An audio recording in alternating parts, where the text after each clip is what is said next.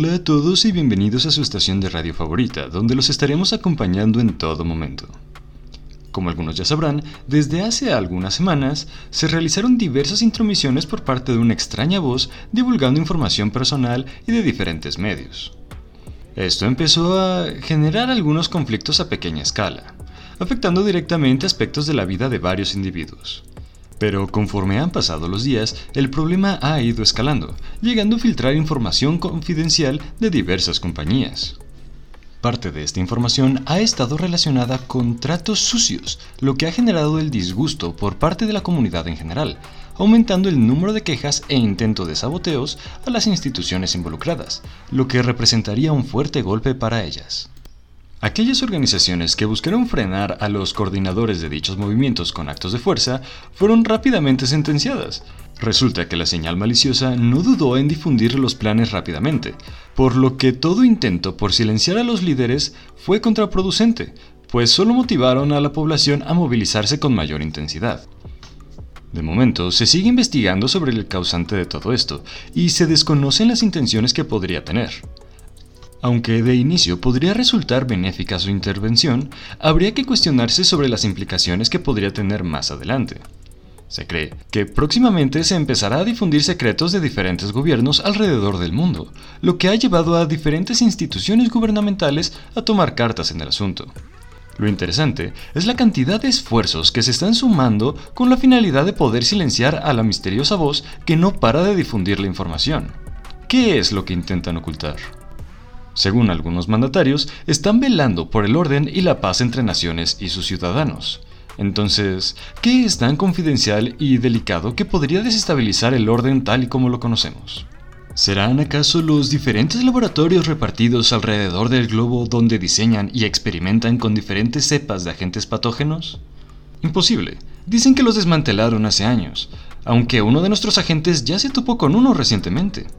Al parecer, estaban diseñando una bacteria que se alimentaba de áreas específicas del cerebro que inhibían el comportamiento agresivo. Un estudio interesante considerando las revueltas recientes en diferentes comunidades. Afortunadamente, el patógeno no se había desarrollado en su totalidad, permitiendo que fuera destruido por completo y se desmantelara toda la red de laboratorios implicados. O tal vez quieren ocultar las identidades de los agentes infiltrados en los cuerpos de seguridad de los mandatarios que se oponen a sus ideologías con la finalidad de filtrar información para poder derrocar gobiernos extranjeros. ¿Acaso no se preguntaban cómo es que su oposición sabía tanto de ellos si es que estaban aparentemente aislados? O puede que sean los estudios experimentales en animales con sueros que modifican su fisionomía, generando bestias incontrolables que han llegado a escapar de sus instalaciones, acabando con aldeas completas para posteriormente decir que nunca fueron habitadas. Como en el caso de una de las tribus al sur de la región, una pequeña aldea ubicada casualmente en un depósito de minerales valiosos, y que justo al día en el que se reportó la aparición de un aparente oso más grande de lo normal, y del cual no se volvió a saber nada después, resulta que los habitantes desaparecieron, cediendo todas sus tierras sin reprochar. Pero solo queda esperar a que la señal maliciosa haga lo suyo, y quién sabe, puede que al final solo sean los vínculos con el mercado negro. En otras noticias, los miembros de la secta adoradora del ser de las rocas continúan intentando ampliar su territorio, o por lo menos eso es lo que pareciera tras haber encontrado paredes pintadas con su símbolo característico. De momento, el número de ataques a civiles por su parte ha disminuido considerablemente, y han cesado en sus intentos por adentrarse en la corporación EVE. Tampoco se han reportado más robos de su parte. Aunque esto pudieran parecer buenas noticias, no todo es lo que parece puesto que han llegado a encontrar diversos asentamientos en las zonas retiradas de las comunidades y en diversos puntos de las cloacas. Estos lugares se asemejan a centros ceremoniales con inscripciones irreconocibles en sus paredes. Lo alarmante es que fueron escritas con los desechos radioactivos robados, convirtiéndolos en zonas letales. Por si fuera poco, en cada uno de los centros se encontró a una persona bañada en estos desechos. Al parecer, no hay indicios de resistencia, por lo que se asume que fue voluntario. Lamentablemente, la corrosión fue tal que hace imposible reconocerlos, dejando a la imaginación todas las prácticas que realizan en esos lugares. En estos momentos, equipos especializados se encuentran limpiando la zona y con el acceso denegado a todo civil por motivos evidentes. La exposición prolongada a los desechos acorta considerablemente el tiempo de vida de cualquiera, y considerando el posible deterioro que pudieran tener los miembros de la secta por la exposición a las rocas, muy probablemente no les queda mucho tiempo. De momento, no se cuenta con indicios sobre el paradero de la secta ni de sus intenciones actuales ahora que han clausurado sus puntos de reunión. Tampoco se sabe si se volverán a ver próximamente, considerando el posible desgaste en el que se encuentran actualmente. Aunque cabe destacar que se caracterizan por ser un grupo muy agresivo y han demostrado ser muy organizados, por lo que su búsqueda continúa. Tampoco podemos ignorar que a pesar de haber encontrado sus centros ceremoniales, no se ha encontrado a ninguno de sus miembros con vida. Se sabe que los centros ceremoniales son de ellos por su insignia característica, y a pesar de ser lugares bañados en desechos radioactivos, aún hay mucho material sobrante, por lo que siguen siendo considerados una amenaza potencial. Para finalizar con el programa del día de hoy, un grupo de expertos se adentró a una de las remotas islas de la costa sur, las mismas cuyo acceso se encuentra denegado por cuestiones de seguridad.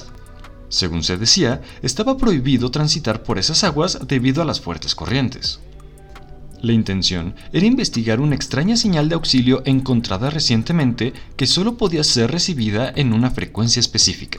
Esta fue encontrada casi por accidente por uno de los miembros de la comunidad y que nos reportó inmediatamente.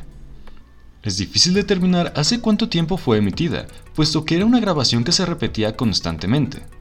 Ante la emergencia, los expertos fueron inmediatamente. Para la sorpresa del equipo, el mar se encontraba particularmente tranquilo y con el cielo despejado, un acontecimiento poco usual en esa zona.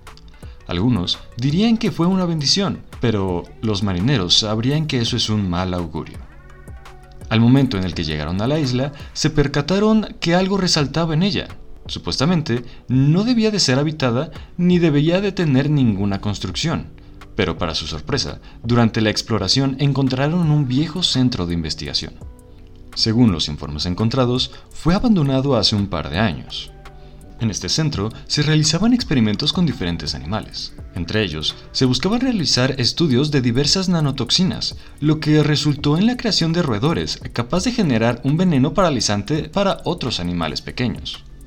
Otro estudio pretendía desarrollar un suero que incrementara la masa muscular, lo que ocasionó que los especímenes del estudio desarrollaran una fuerza sobrenatural de manera temporal. Pero al no haber una manera de controlar el crecimiento, quedaban inmovilizados hasta que se detuviera el efecto del suero. Sin embargo, habían otros estudios que podrían explicar lo que sucedió en el lugar, pues al momento de intentar crear animales más resistentes para los estudios, desarrollaron nuevas especies de animales altamente agresivos y resistentes. Tal es el caso del espécimen 1784, un ser con apariencia de perro sin pelo y con la cualidad de exhalar un veneno paralizante. O el espécimen 642, un gusano de gran tamaño que se alimenta de carne. Como dato curioso, tiene particular preferencia por la carne condimentada. De momento no se ha podido determinar la causa exacta que llevó al desastre a ese lugar olvidado, pero se intuye que tal vez las criaturas más inteligentes y fuertes fueron las que permitieron el escape de todos los otros especímenes, acabando con los habitantes del lugar. Durante la exploración, el equipo llegó a toparse con alguno de estos y otros especímenes más. Comentan que son criaturas altamente hostiles y que se recomienda que bajo ninguna circunstancia se acerquen a esa isla. Más allá del riesgo marítimo, estar en ese lugar es una condena absoluta. Si alguno de nuestros radioescuchas en algún momento se encuentra navegando cerca de esas islas y escucha un rugir, de media vuelta y no se exponga a esas criaturas. Esta fue su estación de radio favorita. Les deseamos un excelente rato.